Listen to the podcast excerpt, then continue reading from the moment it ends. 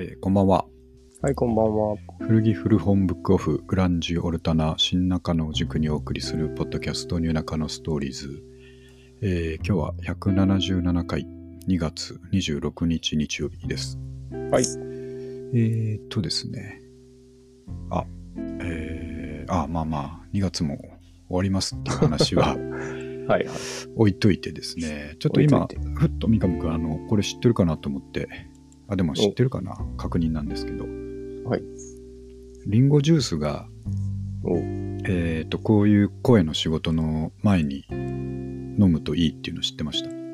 えー、あ、いや、知らなかったです。結構ねこれはあのポッドキャストに始まった話じゃないんですけどあの、はいはいレコーディングとかの前にボーカルが、まあ、喉を整えるのに、まあ、いろんな方法がありますけどはいはい。飲み物はねリンゴジュースがいいって言われるんですよえー、うん。初耳ですね。ちょっと待ってくださいリンゴジュースレコーディングとかで調べると多分出てくるんですけど。おななんかねなんなんかの成分が多分。喉にいいんですか？そうですね。えー、知らなかった。そういうのがあるみたいで。ああリップノイズを取るのに良いらしくてリンゴジュースに強い除菌保湿効果があるのではい。口内をサラサラにしてくれるあーこう、くちゃ音というか、そうそうそうそうですお音が、えー、ペチペチってういうのが減るみみたいですね。そうなんですね。そう初めて聞きこれは。気のせいじゃなくて結構そういう仕事の人は知ってることみたいですねえー、同じような作用があれば、まあ、じゃあリンゴじゃなくてもいいっていう良いでしょうね殺菌保湿効果か。はいはい。まああの薬局で売ってるようなケミカルなですねなんか喉の薬みたいなんでもいいんでしょうけど、うん。身近なリンゴジュースとなるほど。あ、そういうことですね。身近だっていうの大切です。そう。なるほこれをねふっとちょっと思い出したんで 豆知識。ど。なんかミーシャがはいはい。ライブ前にオリーブオイルを飲むっていうのを聞いたああそれはなんかそういうのもあったな。すごい結構な量飲んだりするんですよね。そうそう、い一瓶飲むっていう、ね。ま、マジかと思って怖いますけど。それなんかお腹壊して出れなくなりそうな、ねえ、なんか、うん。だいぶ命をかけてやってますなっていう感じです。まあ、あのぐらいになるとねそういうとこもあるんでしょうが。なんですかね。という、えー豆知識の後ですね。今日は、あのちょっと食べ物の話をいくつか置いたんですけども、え1個はいはい。と。りあえず最初にお話ししたいのがカロリーメイトフルーツ味の話。えーっとこれは三上君知ってました？なんかちょっとだけネットで見ましたね。うんそうなんですよちょっと話題になってて、えーはいはいまあ、カロリーメイトいろんな味がありますけどもうん。ところで三上君何味が好きですかね？いやー、ちょっとす、年、10年ぐらい食べてないですね。あちょ僕、チョコを食べてた気がしますけど、ね。そうそうチョコはいいですよね、うんあの甘ったるくなくていいですねだから今、まあ、ボソボソしますけど。そうですね、うん。えーっとプレーンタイプとはいはい。チーズと、えーチョコとはいはい。このフルーツとはいはい。あとバニラ。あ、それ知らないですね。一番最近出たのがバニラで、えー、えーで、えーっとちょっと1個前がメープル味ですかね。ああ、そんなのもあったんですね。はい。だから今5個なるほど ,5 個か6個いったと思いますけどそれぐらい展開されてまして、ほうほまあ、大塚製薬のあの定番商品、えーカロリーメイトですけれどもう。はいはい。これがもうまさにねさっき言ったバニラ味が最近出たバニラ味が人気すぎて、うん。えー工場のラインの構成を変えないと対応できないぐらい人気になってしまったとなるほど。でその中でなぜか目をつけられてしまったのが あだからな何かを削減しなきゃいけないんまあ、そういうことですよね。なるほど。でそこで目をつけられたのが俺が一番大好きなフルーツ味。なんですよあ、フルーツ好きだった。僕一番フルーツ味好きでこれあのフルーツ好きな人みんなわかると思うんですけどうん。ああのグレープフルーツのかけらが入ってるんですよあー、入ってますね。確かに。あれまあ味もいいんですけどあのあれが好きで買ってるようなところあるんですけどはいよく歯に挟まるんですけどあれあー。確かに、ね。めっちゃ歯に詰まりますよね。そうなんですよねうん。なでこうなぜか目をつけられてしまってですね。ということはうんおそらく一番人気がないんでしょうね。なるほど。でバニラ味を作るために悪いけどフルーツ味は一時製造休止にするという決断をされたというニュースが飛び込んできまして、なるほど。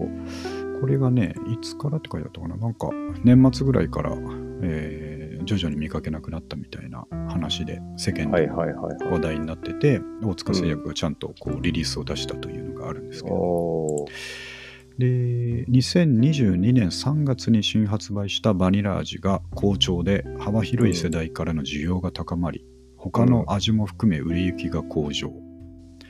えーカロリーメイト全体の供給量を増やすため、22年11月頃からフルーツ味の生産を休止しているという。ああ、なるということでね、まあ、ちょっと、なんでそこにしわ寄せ寄せたかなっていうです。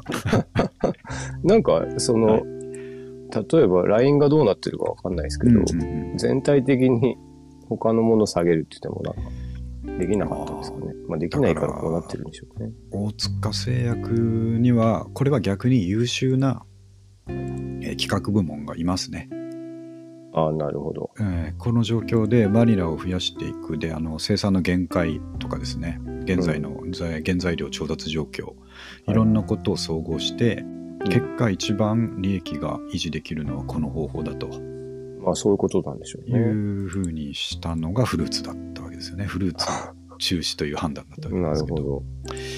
まあ一家フルーツそんなに売れてないしっていうふうにですね社内もなったんだと思うんです そうけどいうことでしょうね。根強いファンがうん。いるわけで、なるほど。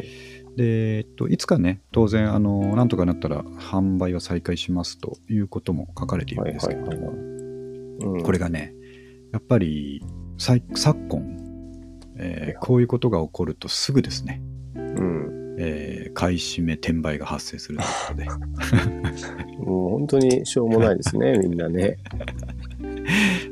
このね、ニュースにもやっぱり書いてあって、うん。えーフルーツ味がなかなか入手できない状況になっており、はいはい。やはり一部、あのうフリマサイト等でですね、えー高価な価格設定の出品が複数見受けられるとなるほど。いうことで、これニュースちょっと前のニュースなので、今日僕ね、あのー今どうなんだろうと思って、うん。えーメルカリをカロリーメイトフルーツ味で検索したところ、はいはい。やっぱりね、あの、多分ここの話題になった当初よりは相場下がってるんだと思うんですけど、うん。結構ね、嫌な価格で出してますね。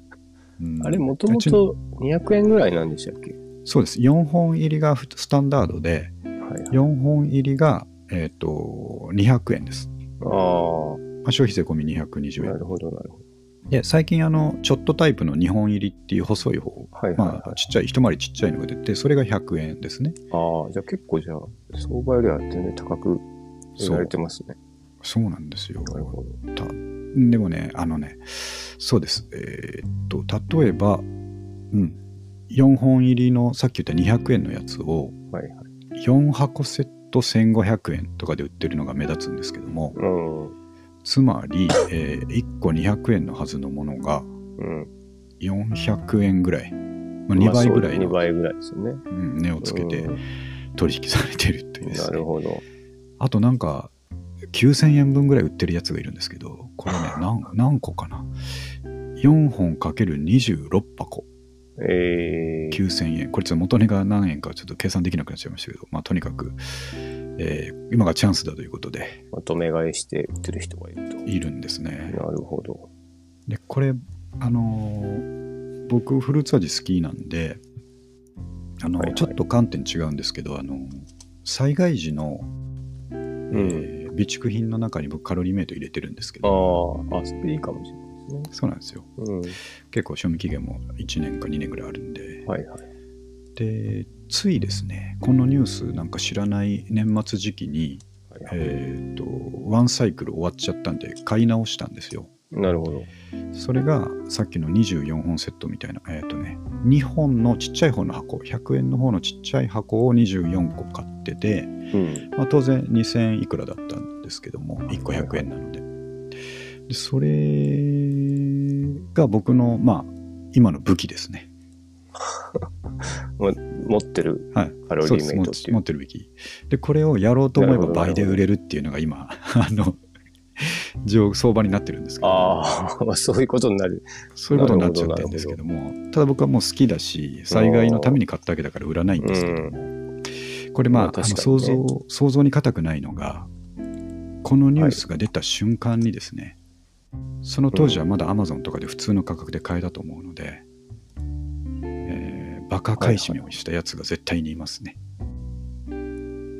ああ、まあそうでしょうね。全部買ったやついるんでしょうね。います。よ。うん、うん。ちょっと Amazon 見に行ってないですけど、おそらく Amazon では今ないか変な高い価格になってるか、どっちかだと思うんですけどね。なるほみんな倍の価格で買ってますね。そんなに、そんなに食べたい。なんじゃないですか。まあ、まあ、バニラ味食やいいのになっていう気がしますね。バニラ味うまそうですね。バニラ味ね、美味しいですよ。うん。うん、これは正解。なんか、食べ、食べてみたいなって思いましたけどそう。そうそう。あと意外とね、あのースタン一番スタンダードな普通味とか、えー最初の頃出たチーズ味うん。とかが、あの今食うと美味しいというですね、ああ、うん、そういう発見もあります。しばらく食べてないんですよね。うんうん、まあ、で昔、もね、残業中とかよく食べてましたけど、あそうそうそう。う。あの、デスクワークしてる頃。そうですね。僕も今やっぱ会社で、うんあのちょっと小腹空いた時に食べるとかそういう感じですよね。えー多いうん。ので、なんかあの他のね、スナック的なものとか菓子パン食うよりは、はいはい。えーお肌への影響が少ないんじゃないかとか、あ なるほど。そそんな風な気がして、こっちの方がいいかなと思って食ったりしてますけど、はいはい。まあ、それはそれで、大塚製薬はいいんですけど、うん。やっぱりこの転売文化っていうのはね、まあまたよそで来たかっていうどうしよう感もないですね。じ。ね。こればっかりはね。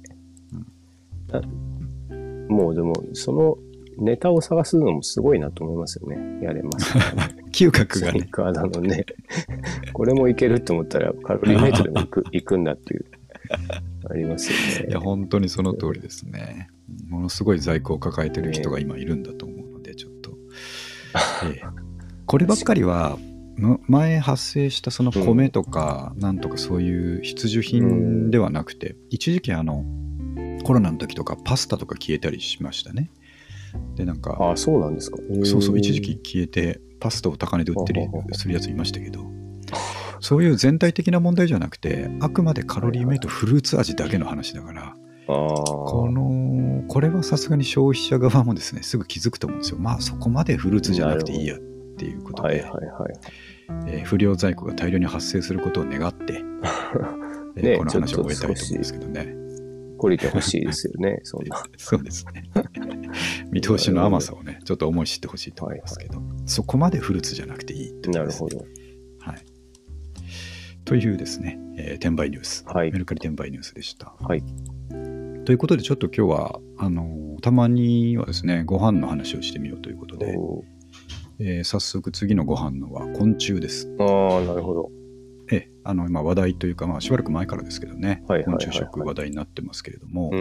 まあ、これちょっと深く掘り下げるというよりは、あの三上君は食いますか、食えますかというところのね、そういうい話やをしたいんですけど、ー、ちょっと、なんかあの、す姿が見えたらかなり躊躇するんじゃないですかね。まあそうですね。うん。あの今あ話題になってるのは無印で売ってるコオロギクッキーとかですね、はいはい。ああいうのはあくまで粉末ですね、うん。ね。うんそれを練り込んでるっていうだけだから全然いいと思うんですけど、うんなんか僕今日この話しようと思ってコオロギ、えー昆虫食で調べてたら、はいはい。寿司の上に普通にコオロギ乗っけてる絵とか出てきて写真とか出てあ、きて結構しんどいですね、それ。しんどいそれはねネタなんだと思うんですけど、まあそうですよね、きっとね。こうあこれは違うなと思いながらも、うん。でもあの本場のねタイとかですっけ？ああいうところは普通にそのまま食べますよね食べるって言いますよね、ポリポリね。うんうん。まあタンパク源まあよく考えたらこれ記事とか調べてたら、まあ、書いてあってそうだなと思ったんですけど、はいはい。まあ、冷静に考えると甲殻類と見た目はそんなに違わないというかですね、うんまあ確かにね。うん。エビカニそのあたり、ね。うん、と何が違うんだと言われたらまあ確かに。シャコの方がグロくないかっていう気もしないでもない シャコも結構、やっぱ苦手ですもん、僕。あのーシャコやっぱり怪獣感がありますよねそうですね。ちょっとう、なんか、まあ、食わなきゃいけなかったら食いますけど、好き好んで食わないですよね。そ うあ、そうか。三上君は割といけますよみたいなお返事かと思ったら、ちょっと結躊躇する感じですか？まあ僕、うん食に興味がない分、嫌いなものもめちゃくちゃ多くて、なるほど。なんか同じものばっか食う方が幸せなんですよ。なるほど。でまあでも、どうなんでしょうね。広がるかもしれないし、でも、これ必要に迫られてですからね。ということらしいですけどね。そう、将来的な食糧難に備えて、えーまあ、非常に繁殖させやすい、はいはいはい。まあ特にコオロギはそううだってん。言います。僕も田舎でね、たくさんのコオロギを捕まえてきたんで、確かに。その繁殖力の強さ、うん。えーよく分かってるつもりですけど、はいはい。まあ、確かにそうだなと思って、うんそういうところで今のうちにですね技術革新させておいて、うん。えー将来的な食糧難世界的な食糧難に備えようということにおいては、うんうんうんうえー重要な事業だと思うんですけれども、ん。確かにね。うん、まあ、いずれ、多分めっちゃ食べやすい形とかになるんでしょうから、そうでしょそうね。したらうんいけるんじゃないかと思うんですけどね。ねまあ、まさにクッキーに練り込まれてたらそんなに、うんうんね。抵抗があるもんでもないかなっていう気がしないでもないですね。まあ、あと言わないでほしいな。その、うんそうこ そうですコオロギだって言わい、ないで、その、なんかうう言わない方が食えます、多分ね。ね、この後ちょっと話しようと思ってる完全食っていう風ななんかあ、そうそうそうそう。曖昧な感じにしといてくれれば、はいはいはえー何を使ってんだか分かんない風にしといてくれれば、い。ね。なんか、それでもいいかもしれない。そうですよね。うんまあ、貴重なタンパク源にこうなっていくということでね、はいはい。ここ、まあ、ちょ僕はチャレンジしてみようかなと思ってるんですあよ。まだ僕もも食ったことないんですけど、はいはいはいはい。あのクッキーぐらいは全然いいコオロギクッキーぐらいは全然いいかなとうん思ってる確かにね。ちょっと機会がなくて食べてないんで、はいはいはい。今度チャレンジしてみようかなと思ってますけどちょっとそれとは別でイナゴとかは三上くん食ったことあります？イナゴはね、ありますね。子供の頃、はい。佃煮を、そこが作ったやつですね。ぱあれって北関東の文化でしたっけ？多分そうだと思いますよ。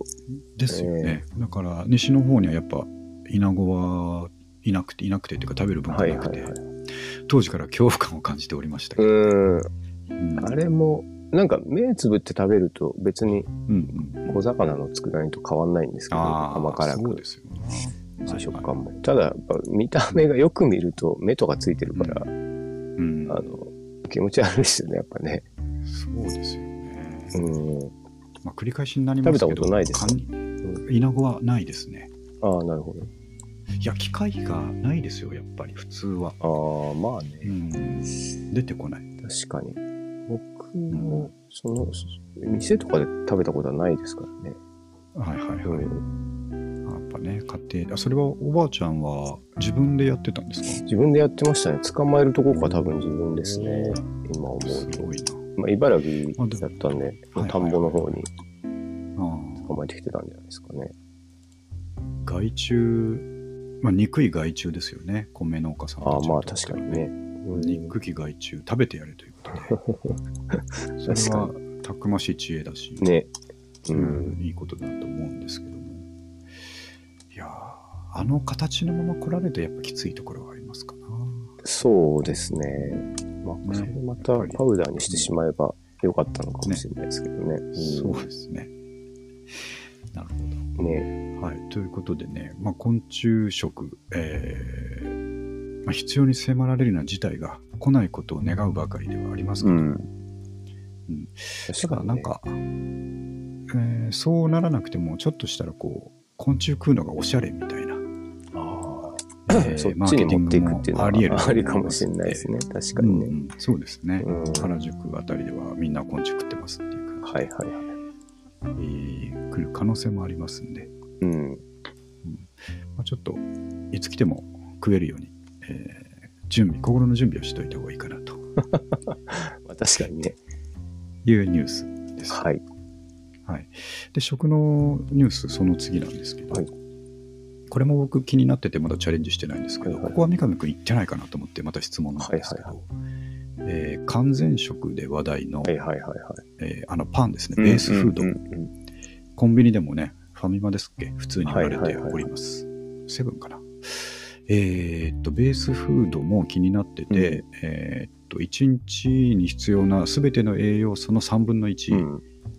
が、えーとまあ、パン2個で取れるよみたいな、うんうん。うんうんえーわかりやすく言うとそういうものなんですけれども、これは三上君チャレンジしてますか？えーっとね、いもらって食べたこと、ああとね、これじゃないんですけど、はいはい。もうでも結構前だな、10年弱前。7、8年前にから完全食が出始めて、うん。最初、ちょっとプロテインっぽい感じだったんですよね。そうですよね。粉でうん溶かしてみたいな。でそれをあの、友達、あの、リアミツくんっていう子、ちょっと僕あが、はいはいはい。あの、すごい、なんていうか、食べにあ、そう、一緒に食べに行く。すごい、なんかで、うん。彼が僕の周りで一番考え方が先進的だと思っていて、僕は。で、もはい。うめちゃくちゃいろいろ教わるんですけど、うん。あの、彼がその、こんなの出たからで、ちょっとやってみますわって言って、あ1ヶ月か2ヶ月、あ、違うな、もっと長くかな。ほんとその、うんプロテイン状の、こう、粉を溶かして飲むやつをやってたことがあって、はいはい。オオンリーですねすごいな。すごいんですよ。なんか、ちょ話ちょっとそれるんですけど、あの、はいはい。家の埃が嫌だから、うんあの、すべての布製品を家からなくすっていうので、なんか全部 か河川とかに置き換えて 生活してみたりとそかう、いうことか。埃の元は布だと。そうそうそなるほどう。で、なんかふ服はちょっと今、コットンっぽい肌触りのポリエステルとか出てるじゃないですか。ああいうはいの全部置き換えて。で、なんかタオルだけがダメだったとか言ってましたけど。で、そそんな彼が、まあ、ほうんなんていうか、実験的にやってて、で、結論から言うと、もう、うん後半辛くて辛くて仕方がないっていう、あの、食の楽しみがゼロになるそうですよね。らしいんですよね。うんで、あの、まあ、リアミツ君も僕みたいな感じで、そんなにいろんなことにこだわ、なんていうか、食、まあ何でもいいやっていう考え方ではあるんですけど、うんもうその彼が、もう、値を上げて、で、ちょっとなんか鬱っぽくなってきて、おーあの、やめたって言ってましたけどね。なので、ね。難しいんだなっていうか、そうここが一番でしょうね。うん味と、かなんとかじゃなくて、そうそうそうそやっぱりそういうメンタリティのところなんでしょうね、うん来るのはね。う。ねう、ん意外に食べるのを楽しみにしてたんだなっていうのを気づいたって言ってましたけどね。うんうんそれはあるな、確かに。いや、僕これ、あの、積極的にやろうと思ってないんですけど、はいはいはい。これもやっぱり結果として、災害とかではすごく役に立ちそうだし、まあ多分そういうことをやられてんじゃないかな。確かそんな見たことあると思うんですけど、災害のところにこうんうんうんうボランティアというか、はいはいは出していくとか、うんそういうのはすごくね、あの、良いと思いますが、うんうん、そうだな、普通に毎日3食これに置き換えろって言われたら、そうそうそう。やっぱ、辛いでしょうね。しんどくなってくるっていうことですね。まあでもど、どうなんだろうな。そねそれは、当時は、やっぱ、極めて美味しくなかったっていうのを言ってたので、この最近のやつはちょっと美味しいから、もしかしたら若干いけんのかもしれないですけどね。そうですよね。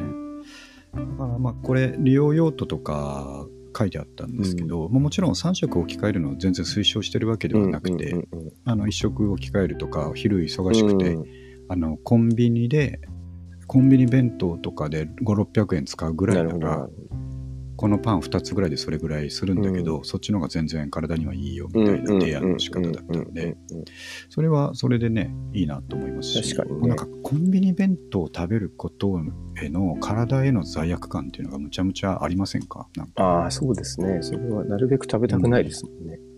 そうですよね、めちゃくちゃ食べますけど。そこの代わりに、三上君コンビニの弁当とか食べるんですか？なんか外で食ってるイメージがありますけど。あ、いや、全然然食べますよ。コンビニのあそうですかラーメンとか。えああそっかそうですね。なんか。まあ、米系はあんま行かなくなりましたけどね。ああなんかねありますよねそういうね危危機感はねそうそうそうそう。そういう人は、まあ、体のこと考えるとこっちの方がまだいいよといううですね、のはあれありだと思うんですけどやっぱね完全置き換えあ完全置き換えすると体がどんどん変わってくるみたいなそんなあの書き方もしてあったんで、まあ、完全置き換えじゃないか。あの少しずつ置き換えてくると体が変わってきますよ。でまあ、健康になってくるということも書いてあったりしたので、はいはい。まあ、どこまでどうかは置いといて、うん。えーとまさにこう今を表す食べ物だなというか、確かにね。うん、これからまた重要度は、まあ、このベースフードがっていうわけではないですけど、うんうんこういった完全食というものが。何か役割を持ってくるだろうなっていう気はしますよね。確かにね。うんうんうん、そうあの食の話題と言いながら、はいは昆虫とか完全みたいな話ばっかりしているので、えー、よくないなと思いながらちょっとこれ気になってたんで、まあでもねちょっと話したかっただけですがそうですうんうんはいそうなんです。なのでちょっと方向性をちゃんと変えてですね、えー新中野の食、おというコーナーで、はい。えーとはいえですよ、えーと僕は本当にあの反省しなきゃいけないぐらいあんまり新中野食を追い求めてなくておご飯はね、うん別のとこで美味しいもんといえば浮かんでくるものが多いんでーはいはいはい。これはやっぱり、えー多くの食事を新中野で、えー済ましている中で聞いた方がいいのかなと思って。うん。あ、新長野の、ね。ただはい。ただ松屋のうどんは最近三上君がハマってたのは知ってるんですけど それ以外。あの、僕、本当新中野から全く出ないで生活してるので、この辺でご飯食べてるのは間違いないんですけど、食べてるものは、ドトールの サンドイッチか、松屋のうどんかみたいな感じなんで、あんまり参考にならないですよね。ダメでしたかやっぱり。なんかここでこうフックの効いたねね。おしゃれな食べ物が出てくるとよかったんですけど。あー。番組としてもねよかったんですけどやっぱり出てこないですかねやっぱり。何系、何系ですかね？そその、いやえっと何でもいいんですけど例えばここのとんかつがうまいとかですねああ、なるほど。ここのカレーがみたいなそういうやっぱり一般的なこう団中に出てきそうな話が良かったんですけどね、あなるほど。あれですね。あの、遠くから来たお客さんとかに、お昼とか連れてくのは、割とあの、四国屋っていううどん屋さん、おあうどん有名なとかが結構はいはい多めですね。ああそうですかえっ、と、鍋をこう通り抜けたあたりになるんですけど。はいはいはい、ええ。うちうちの側の方ですね。じゃあね。あ、えっと、そう、しそれがむあれで、四国屋2店舗あるんですよ。あそうかそうかそうかそうそうそこと。あっちですよね。あのー町岡の通りのあそうです、そうです。こあの、はいはいはいはい。むあすそうですね。娘さんがやってる方っていうのが、おえーあの、なんか、それ、みんなが認識してるんですけど、なんかけ、うん。のれん分けじゃないけど、若干、喧嘩して、あの、本家が多分、牧田くんちの方で、文家が、うちの近所の方にあるんですけど、はいはいはい、そうですね、文系の方が、まあ、評判がいいので、そっちには僕はよく、まあ、お客さんとくるくる連れていくっていう。はい。いや僕行ったことないな。あ美味しいですよ。あそこは、うん。あれですか？讃岐っぽい硬さのっていうあ、そうです。もう、いわゆる四国のうどんみたいな感じですねあの、あ行かなきゃま、まあまあ高いんですけどね。なんか、はい1000円ぐらいするんですけども、うん美味しいですね。そういうところをね、全然掘り下げられてないんだよな。この間ね、あの奥さんが、うそこの、えっ、と、本店の方の近くのやる気ってあ、やる気？はいはい。あるじゃないですか。あそこ見たのが行きます、もうたまに行きます夜。はい。スパイス居酒屋と銘打っているとこですよね。あそこ僕ずっと気になってながら一回も行ったことないんですけど、えこの間奥さん行ってて、いつもあそこすごい本当いい匂いしてますよね。そうです、そうです。うん。やる気、すごいですよ。あの、何食べてもカレー味なんですね。ああ、そうですよね。外歩いてるとカレーの匂い 焼き鳥とかサラダ頼んでもカレー味して、あーすすごい。ただ、なんか結構メディアに取り上げられてるから、うんめっちゃ、あの、お客さんが遠くから来るんですよね。でまあ美味しいですそうですね。うん。はい、狭いですよね、店舗的にはね、あそこね。そんなに。狭いですね。あ、でも一応なんか2階が最近多分できて、そうあのか。はい、そうですね。宴会はそっちの方で多分できるっぽいああ、ですけど、ね。なるほど、なるほど。でも1階はめちゃくちゃ狭い。あじゃあせっかくだからその通り沿いで行ってみましょうか。他にあのそこの通りを今アドマチック天国みたいになってますけど、はいはいはいはい。そこの通りを鍋横通りをずっとこうまあ交差点というかメインの交差点の方に登っていくと,、はい。えー、と左側の道行ってるとあのコーヒー屋さんがありますよね。ああ、ありますあります。い。つもあの強烈ないいコーヒーの匂いをはいはいはいはい。出してるお店。あそこはねあの僕も一回行ったことあるんで分かるんですけど、そこの近くのとんかつ屋さん、いい質問です。カツあキンですねれが気になっ。てるんですよそうですねカツキンはめちゃくちゃうまいんですけど、いやーそうですかあの、終わっちゃいました。多分、先月ぐらいで。はい。えカツキン、すごいいい店だったんですけど。えそれは後継者がいなかったとかそういうことですそうですね。えっと、旦那、あの、親父さんが結構ご高齢でやってたんですけど、はいはい確か病気でコロナ中に閉めたんですよ、一回。ああそう半年か一年か。うんうんで、去年多分最後の営業何ヶ月かしてえ終わっちゃいましたね。で、今多分息子さんが、それこそ本当先週ぐらいに新しいお店開いたと聞いてますけど、そこには行ってないですね。そうでしたか。いやーこういうことがあるから気になってるとか言っとかなきゃいけないんですよね。そうですね。カツキンは、カツカレーすごい美味しかったです。ん。安いし。カツカレーか。食いたかったな。そうそうそう。なるほどまあ、とんかつも美味しいんですけどね。はいはい。雰囲気良さそうでしたからねあそこね。そうそう、小切れでよかったんですけど、うんまあ、夜年並みっていうことらしいですまあ。ありますわね。はいはい。でもうちょい登ってちょっと横道にそれますがそうするはいはい。とこの間三上君と前ねあの話してだいぶ前に話してたあの、はいえー、とおじいさんとおばあさんがやってる仲介の北京でしたっけ？あ、あそこもですよね、それ僕この間気づいたんですよ。なくなっちゃいました。あそこやめてますよね、そこは、そうです。去年ですね。い、やー。あそこも良かったんですけどね。ね。えあららら。そんなのばっかりだな。そうですね。なるほど。いやその、その通りにうなぎ屋もあるんですけど、あはいはいはい。あそこももう近々、もう早く行っとけってなんかみんなが、みんなに言われてます。僕行ったことないですけど、いや僕もないんですよ。もうもうやばいと本当ですか？いうことらしいですよ。うんあそこもすんごいいい匂い出してくるとこですよね。ね美味しいらしいですよね。あの隣のオレンジ色の焼き鳥屋とかは三上君行かないんですか？オレンジあそこ、焼き鳥屋さん何軒かあるんですけど、あの、うなぎ屋の真隣ですね、すぐ隣。えー、そこもね、ここ5年ぐらいじゃないですっけ、あ多分。焼き豚のお店ですかね。あ、焼き豚の向かいですね。向かいというか。えっ、と、文鳥っていう焼き鳥屋さんですね。あそうそうそうそうそうあ文鳥よく行ってました、僕。あ、そうですか。ああそこ結構流行ってますね。そうです、安いですね。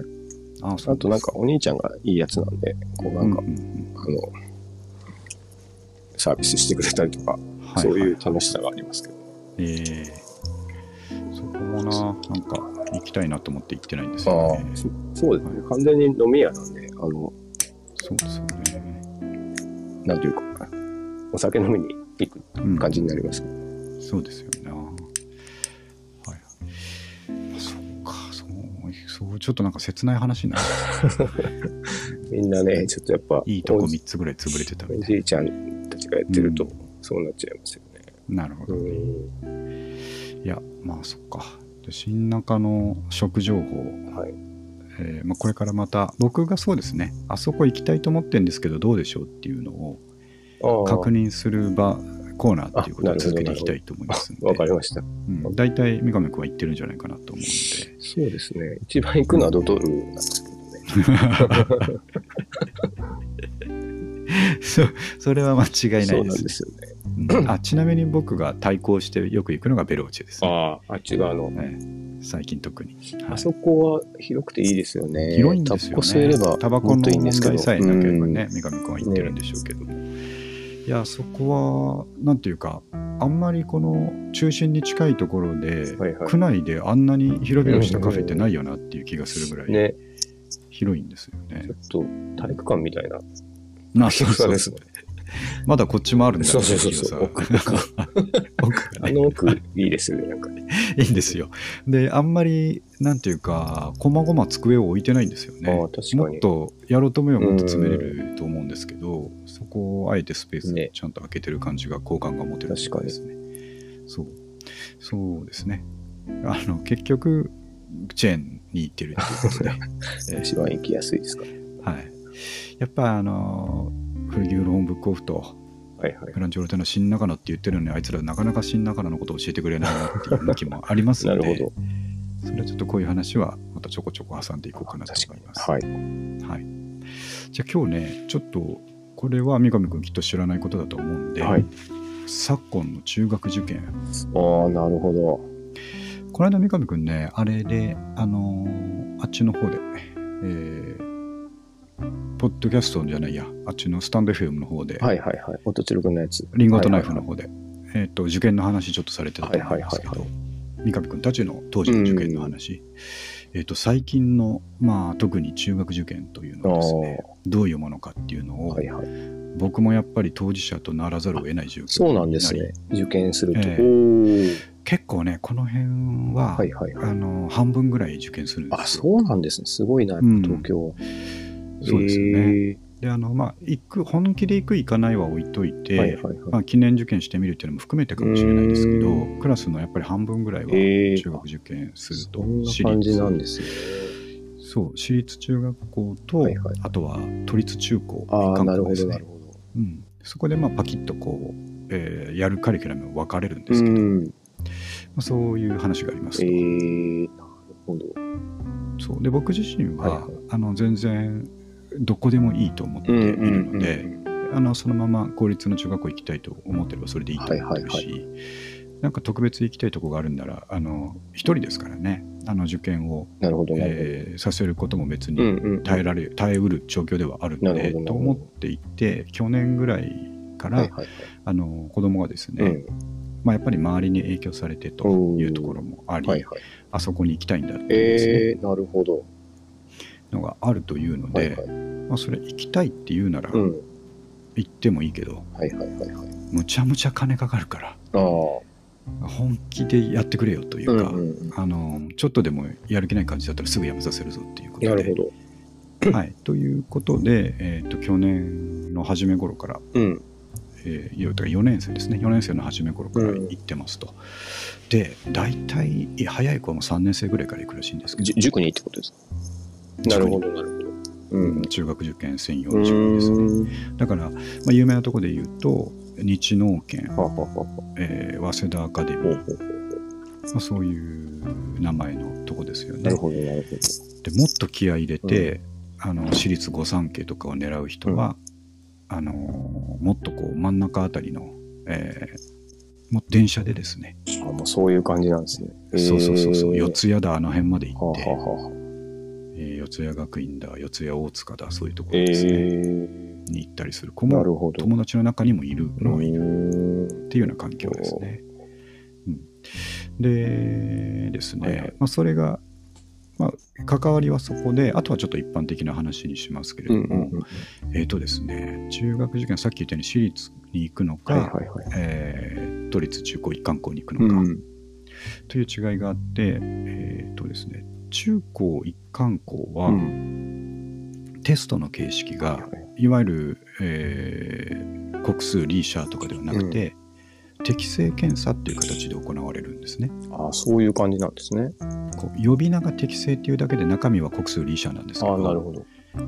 えっとですね、理系と文系、適正1と適正2って分かれてるんですけど、はいはいはいちょっと僕もあのちゃんと勉強してないんで変なこと言って、あのやっぱりこの時期みんなプロになりますから、うん。受験受験する親はみんなプロになってくるんですけど、その人に全然違うよって笑われるかもしれませんが、えっ、と、まあ、要は大きく文系と理系っていうふうに、えー試験が分かれるんですね。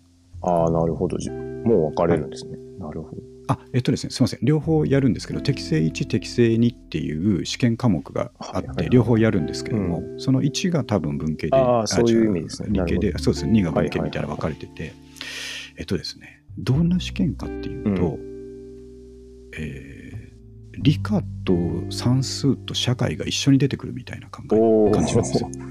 なるほど。おしゃれな問題。だから、うん。そうそうそう、あの大学受験みたいな問題で、はいはい。あのまず世界情勢が述べられてですね。うん、昨今アフリカでは何とかかんとかかんとかであるうん。とかいう話が出て、だからその問題の中の小問題の中に、今述べたこのコンゴ共和国っていうのは地図で言うとどこですかっていう問題が入ってきてでその次に、はいはいはい。えーコンゴ共和国の主要産業はこのようなグラフになってますと、うここから読み取れる傾向は何でしょうみたいなおー。社会的な文系の問題の後にでこのグラフから分かる、えー何々産業あそうですね。コンゴ全体の産業における何々産業の割合は何パーセントでしょうみたいな。えー。算数の問題が混ざってくるみたいな。そういう戦いなんですよ。おしゃれな問題ですね。そうそうそう。えー。中国一貫校っていうのは適正検査とほどいうらしいんですけども、それに特化した勉強をしていく塾がありますと。なるほど。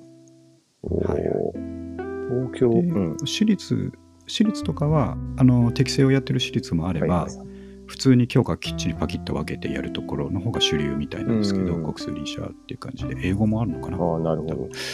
はい、そういうふうにやるので私立中学校行く子は行く子でそういうふうなのに対策するためのクラス。に行くわけですね。うん、まずまずそんなはいはいはい。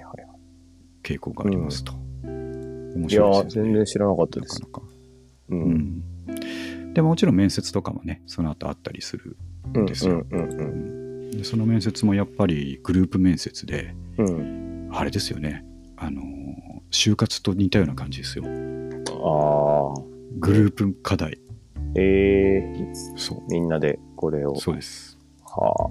リーダーを決めて初期を決めてじゃないですけど、はいはいはいそういう感じで、えー議論して、そのグループでまとまった結論を述べてくださいとはいはいはい。で役割はこうこうこうこういう役割をみんなで割り振ってやってみてみたいな、うんうんうんうん。そんなことをね小学6年生がやるとなるほど。そんな世界ですね、すごいですね。もう、やっぱ、あの、我々の、うんまあ、じじ時代も違うし、場所も違うから、なんとも言えないですけど。うん、場所の差がかなり大きいとは思いますけどね。はいはいはいいや僕なんか田舎、もう最高に田舎ですから、うんうんうん。えーそもそも中学に受験があるっていうことがですね、はいはいはいはい。えー意識の外ですからねまあ、完全に、うん、確か僕らも、クラスで一人か二人しかいなかったですよ、受験するやつ。うん。そうですよねうん。僕らはねゼロだったと思いますあ、いや、うん。ね、全然そのぐらいな感じでしたね。そう、うん。まあ、ようやく高校受験になって、はいはい。まあ、県外のあそこの頭のいいとこ受けるんだみたいな人がいるっていう噂を聞いたりとか。それその時点でもそのレベルで、うんうんみんな、えー、と30分圏内ぐらいの高校でですね、うん。うんうんうん済ませる感じでしたから、はいはいはいもうびっくりですようん。ね。いやー時代が、うん時代とまあ場所がね、違違うんですよねすね。はいであのーちょっと話を進めますと、はいはいそういう感じで中学受験っていうふうにねみんなあの5年生ぐらいから本格的に、うん。えー乗り込んでいくわけですけれども、はいはいはい。えーっとまあ、塾ですね、うんそういった塾専門の塾に行って学んでいくんですが、はいはい。じゃあここでまあ一番、えー気になるのがその費用あですね。あ、確かに。ちなみに三上君私立大学のはい1年の受験、あー授業料はいはい。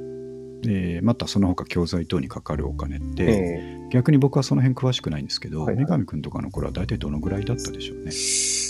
ー私立私私立大学です。僕、はい。大学国立だったんですけど、それが、えっとね、半期で20、30万ぐらいでしたね、確か。で、国立はそうですよね。そうそうん。院だけ私立だったんですけど、そこのはい 2,、2年でうん200万だったんで、年間100万ぐらい年間100万、はい。そうそうそう。そうです、えっと、今も多分私立大学の年間の授業料って、はいはい。まあ、100万台あ、そうそう、そうなんですね。うんですね、ではいじゃあ翻りまして、はい。えー6年生の1年間あ塾の。そう中学受験のための塾に6年生 1, 1年間行く場合ですね、はいはいはいはい。えー月謝に加えうん。いわゆるあの季節ごとの講習ですねああ、なるほど。春季講習夏季講習なるほどえー冬季講習そしてさらに、えーなんとか特訓みたいなのが絶対あるんですよなるほど。どこの塾でも、はいはいはいはい日曜特訓みたいな感じで、えでその志望校に応じた特別カリキュラムをやる特訓の日みたいなのがはいはいはいはい。あるということで、うん。6年生になるともう週4でベースの塾があって、うんでそこに特訓とかが入ってくるから、はいはい。えー人によっては週5から週6おーすごいな。塾ですね。ええなるほど。で3、4時間勉強していくとはい。いう感じになってきます。ということで、うんえー通常時の月謝プラスそういった講習類を束ねて、うん。私立大学と同じぐらいの授業料になります。マジっすか？マジです。うわーすごいな。年間恐ろしいでしょ100万。そうです。100から、100からじゃないか。まあ、あの、そういった講習を一切受けないっていう人もいるので、はいいはいはいるにはいるので、なので、この記事にも書いてありましたけど、大体60万円から120万円うとか、わそんぐらいの費用が、月かかります月にまあ10万とかかかってくるわけですね。そう、あの、割り振るとそうなですね。るほど。おこれは結構大変な。でしょう。えで、そうなると、僕みたいに、まあ、あの、頑張ってみて受かんなかったら受かんないで、公立行きゃいいよとえはいはいはい。言ってられないんですよ。まあ確かにねお。前、お前こんだけ出すんだ。俺も僕もあんまり知らなかったかはいら、はいはで、だんだん知ってくると、やばいと思ってくるようになったんですい。けど、なるほど。こんだけ出したら受かんないとやばいだろう、ちょっとっていうですね。なるほど。まあそうなりますね。ど確かにね。どうするっていう感じになりますうね。うん、でだから、奥さんとかはもっと前から、いはいはい。あの行かせるんだったらちょっともっとちゃんとやりなよとかってすごくあの叱ってたりしたのでなるほどなるほど。僕それ見ながらねいやいや子供にはもっとねうん。確か自にね。やらせなきゃダメだと思うよって言いながらもそんなこと言ったら揉め事になるんでそうだっつって言ってたんですけど、はいはいはいそれは奥さんがその先を知っていたからですね。なるほど。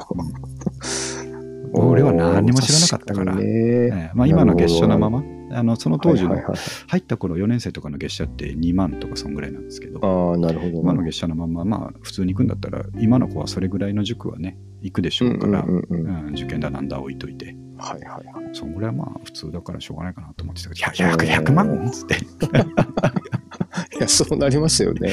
ありますよねそうか、なるほど。もう途端に、えー緊迫感が増してきてですね確かにね。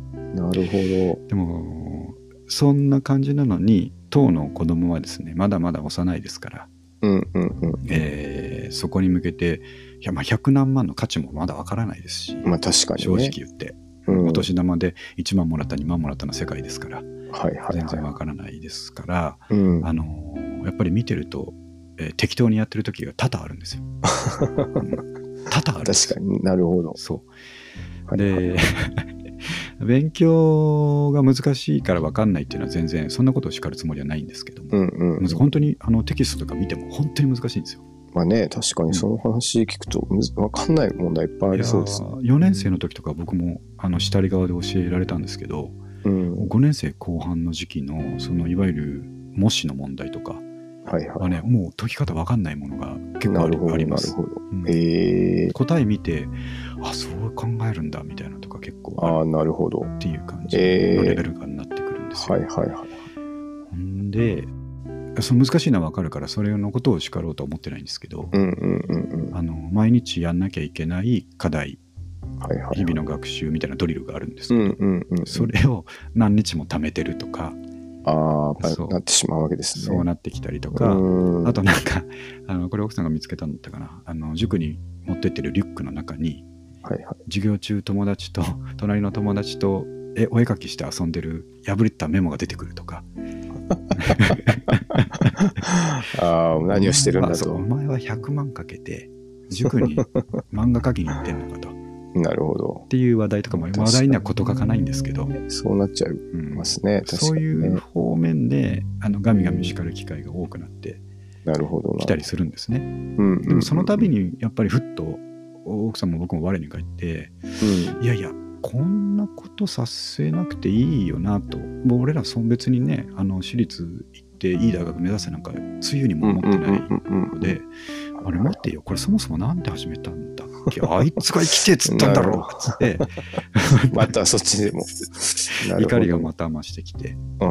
で最近の説教で毎回言うのがはい。「お前な」っつって「俺らは行けって一言も言ったことないんだよ」っつって。あおあ。前は行きたいって言うから高いのに行かせてんのに、うん。勉強しないんだったらもう一刻も早くやめてくれと、まあ、正論ですね。そうなんですよね。うん月に何万っていうのが。サンクコスト積み上がっていくわけなんで、うんうんうんうん。いい加減にしろよっていう話が、えー、と2週間に1回出るというですねああ なるほど。もう今度こそ俺は絶対やめるっていうメールを塾に出すとああ。いう やり取りがなるほど2週間に1回ぐらい発生するようになるのが、えーどの家庭も今のまあ、そういうことですね。なるほど。まあ、子供によってはもうばっきりですね俺はあの私立の頭のいいとこ絶対行きたいっていうですね、モチベーションを持って揺るぎなく頑張る子もやっぱり一定数いるんですけどなるほど、なる大多数はねまだぼんやりしてるんですほど。よ、まあ、確かにね。はい、うん。なんでどこの家庭でもこういった模様が繰り広げられてるようなんですけども なるほど。それでさらに問題なのはその一貫校とかってむちゃむちゃ狭き門なんですよ。うん。えーっとね男子女子それぞれうん。何十人ずつしか取らないみたいな世界ああ、なるほど。1学年ではいはいはい。学校によって違いますけど、うん。えー50人ずつしか取らないとか、うん。うん80人ずつしか取らないとかはいはいはい。そんなところにしかもあの中高一貫ってすごく人気が高い都立中高一貫は人気が高いんですよ、うんうんまあそもそも学費が安いですね都立なんでうんああ、なるほ学費安くて中高一貫でいい教育をしてくれるみたいなイメージがやっぱりあるので、ど。うんうんうん。えーお試し受験も含めてむちゃむちゃ競争率高いんですねああ、なるほど枠。に対して5倍6倍みたいな競争率が確かになるほど。ちょっと待てよそれ一貫勉強むっちゃ頑張ったとしてもうん。その枠に入るってなかなか難しくねえかと思って、確かにね。うん、うん。待てよこれ100何万どうなるこれっていうのがですね常に首をもたげる世界ああ、観なんですね。そうですよ。で親たちの協力も非常に重要だと言われているのが中学受験まあ、そうですよね。そううん。高校受験とかはもうある程度あの精神的に出来上がってくるのでうんうん。自分のモチベーションでなんとか頑張れる部分があるんですけどなるほ中学受験って受けるのが小学生ですから、ど。まあ、そうですよね。そうもう YouTube 見たいわ、えーなるほどアニメ見たいわうんうんうん。遊びに行きたいわという傍らで勉強するわけなんで、あもう親がそこをきっちりコントロールできないとあ、なるほえーなんともならんっていうのがあど。うんりますと、うんうんうんうん。ここまで聞いてなかなかきついなと思うんでしょうまあでもやっぱうんよく聞く話っていうか、うんあ、あ、なんか、そういう話をこう、ネットでも見たりするんで、はいはいはいあ、実際そうなんだなっていう、こう、ね、ちょっとありますよね。そうなんですよねうん。で今日資料として挙げた漫画2月の勝者はいはいは2月の勝者ですね、い。うん。えっ、とこれをこの時期になると受験生の親はみんなバイブルとして読み始めるという のがあるんですねいやー、すごいですね。なるほど。これ本当にその塾の、まあ、裏側というか実際実情みたいなもの、うん。うん。っていうのがあの結構取材な緻密な取材をもとに書かれてる漫画なので。なるほでしかも漫画として非常に面白くて、えーこの時期に小学中学受験生を持つ親はみんな読んでるんですけどあ、なるほど、なるほそこでもさっきみたいな話いっぱい出てくるんですねど。うん。お金の話とか、まあ、なるほど。子供のモチベーションの話とか、うんうんうん。で塾としては見込みのない子も金のなる木だからああ。なんとか親を諦めさせずにうんうんうんおそらくこの子は受からないであろうけども、うんクラス的にランク的に受からないだろうけど、はいはい。最後まで希望を持たせるようなことを言うテクニックとかですねえぐいっすね。そんなえぐい話も出てきて、えーでもそれはきっとあろうと思うんですよ絶対にあんな狭き門で受かる人なんか一握りなのに、うん塾の仲間たちはたくさんいるんですね一クラスに30人ぐらいいると、これは相当な金なさっき言ったように1年100万ぐらい落としてい。く、うん。えー金のなる木ですなるほまあ、もちろん受かってくれた方が塾の実績になるので、ど。確かにそうですよねあ。の当然力を入れて教育をするんですけども、先生たちから見ると過去の実績からこいつが今の時点でこの成績ではどうしてもダメだっていうのが分かってあもそこを積極的にちょっと諦めた方がいいですよなんてアドバイスは絶対来ないですから、ねまあまあ、そうなっちゃいますよね。そうですなるほど。であと親ももう6年生になっちゃうと、うん後に引けなくなると。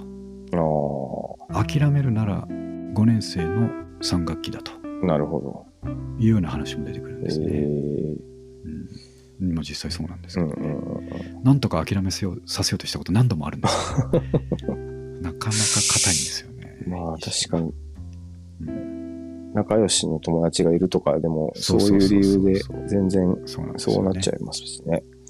なるほどな。そんな、そんなに行きたいという意志が固いんであれば、うんもう一生懸命勉強するんだったらいくらでも教えてやるから、うんうんうんうん。頑張ろうぜっつってうん。教えていたら最近ですね、はいはい。あのこれ結構難しいのは分かるんですけど、うんあの組み合わせ確率の問題っていうのがそろそろ出てくるんですよ。ああ、ありますね。はい、はい。で例えば、え5チーム対5チームうん。はの試合で、えー総当たり戦を行った場合、いはい。試合の数は何試合になるでしょうか、はいはいこれね、うんあの A チーム対 B チーム A チーム対 C チームみたいな感じでこう総当たり表を書いて、うんうんえー求めていくんですね。はいでしかし A チーム対 B チームと B チーム対 A チームっていうのは同じ試合だからあ、なるほど。これはパタで全部出たパターンから半分減らさなきゃいけないというのが答えではいはい。まあなるほどなっていう感じなんですけど、なんかこれがあーあそこがはいはい。答え間違ってたから、ううん、ん。って、えーこの間教えたじゃんと、うん。これはこういう総当たり線書いて半分にするんでしょって言ったら、隣に総当たり線の表書いてたんですね。あれ書いてんのになんで間違ってるこれってよく見たら、う5チーム対5チームって言ってんのど。に、表の方に ABCDEF チームまであったんですああ、よ。なるほど。6チームあってなぜか。なるほど。うん、ななんでだろうって。自分で自分で書いた表ですよ、はいはいはい。問題文のところに5チームって書いてあるのに、うんうんうんうん。なぜか表が6チームになっているというですね。お前何考えとんだと言ってですあね、さあ、あのーこれ、これ、本当にこれはやる気があるのかって。あ。まあ、ポカミスに近いですけどね。なんか、うん。これはね、最近一番笑ったミスなんですあけど、あ、はい、なるほど。6あるじゃんっつって。まあ、本人も数えてみたらね、そうそうそうあ。あ、間違えたっていう。えーって言って、あ、あ、本当だって言ってましたから、うん。うん、本当にね、その100万の行方が不安になってくるというね、そんな日々を過ごしているなるほど。うん。なかなか重たいものがあるでしょう、中学受験。そうですね。うん。確かにね。なんか、うんまあでも、いろいろうまくいくといいですね。なんか、ですけどね。うん。うんいや、わかんないですよ。もう6年上がる前に諦めてる可能性ありますよね。俺たちの説得が成功して諦めてる可能性もなきもしもあらず。なるほど。あの手この手を使いましたよ。これ、もしやめたらさ、はいは100何万億から、い。うん。好きなだけディズニーランド行っていいさとかああ、でも確かにね、そういう ことになりますね。な何十回か行けると。そうそう、ん。月1回ディズニーランド行っていいよ。って言ったら、一瞬本当っていう顔しましたけど、それでも折れなかったですから、あそれなりにやる気はあるんだなとは思ったんですけど、あ、うんうんうん。やる気あるのに5チームが6にはなんねえけどなと思いながら。まあ、なんていうか、そそういううん時ありますよね。自分でも。ありますね。なんか、あ、そうそうそう。ボケてたなっていう時。うん、なるほど。そんな感じで、うん。えっ、と、まあ、これはちょっと興味深い話な、僕としてもね、あの人生の中で一つ興味深いステップではあるので。そうですね。うん、ただね、あの全然あれです、えー、ともしそれ100何万かけて、えええー落ちたとしても、やうん。っぱり狭きもんだから、うんうんうんしょうがなかろうし、そこまで真剣に勉強してたことが必ず、そうですね。糧になるそれは本当その通りだと思います。そうですねうん。えーはずなので、え全くあの結果にはこだわってないんですけど、えうんうんうんうん。真面目にやれよと。それだけですね。確かにね。そうです。うん それが難しいんでしょうけどね。ねうん、大人でもついついちょっとうんやらなきゃいけないことをそうそうそうやっ。てしまったりするから、そう、僕なんかそうですよ。仕事も後回しにしがちですから、ね、なんかそういう、ありますよねそういうのを考えたら。ね。う。うんん、まあ、机に座って3、4時間勉強してるだけでもすごいなというふうにね、そうそう。そうそう。う。ん。うん。まあ、体に気をつけて頑張ってくれと。まあそうですね。それだけこですね。はい、う、すくすく、育つのが一番良さそうですけど。そうですね、うん。なんであのこの話をポッドキャストであまり続報しなくなったらああいつあれだなっつってあのちゃんと諦めさせられたなとか あの結果ダメだったなとか思っていただければいいかと思いますまあいいですそのプロセスが非常に大事うん、ね、そうですね。ですえー、というのと中学受験業界ですねそんな感じなんだな。すごいな。塾同士の競争も厳しいんでしょうけれども、うんうんうんうん。ただあれは相当儲かってるなということは透けて見て確かにね。はい場所と先生の給料考えても、まあ、うん儲かりますよね。そんな気がするんですよね。うん。ただまあプレッシャーとかね、あのーなんていうかおとなしい親だけではないと思うので、まあまあ確かに、ね。こんだけ金払ってんのにどうして成績が上がらないんだみたいな話だって往々にしてあると思いますのでそういうところですよそうね。ですよね。なるほうちの言ってるところはそうでもないんですけど、ど。はいはい。あのーも激しめのとことかだと、うん。その定期模試の点数がちょっとでも下がると電話かかってくるってね、ああ、そのがが塾から。お親に、塾あ親から、ちゃんとそうです塾から親に電せてますか話かかってきて、そうそうそうそう、ええ見てます、ちゃんと。と言われるらしいですね。ほんなんか、そう、やっぱそういう感じなんだな。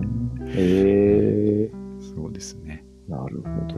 はい。ちょっとまた何か、えー事件があればね、はいはいちょっとお伝えしたいと思いますけど、はい。はい。そんな感じで皆さんね、あの、よくいますね。電車にその塾のリュック通って行ってる子とかですね。うんうんうんううん。ん学校終わってるはずなのになんかどっか塾に出かけてる子がいるなっていうのをね、うんそういう温かい目で頑張れよね。頑張ってる子たち。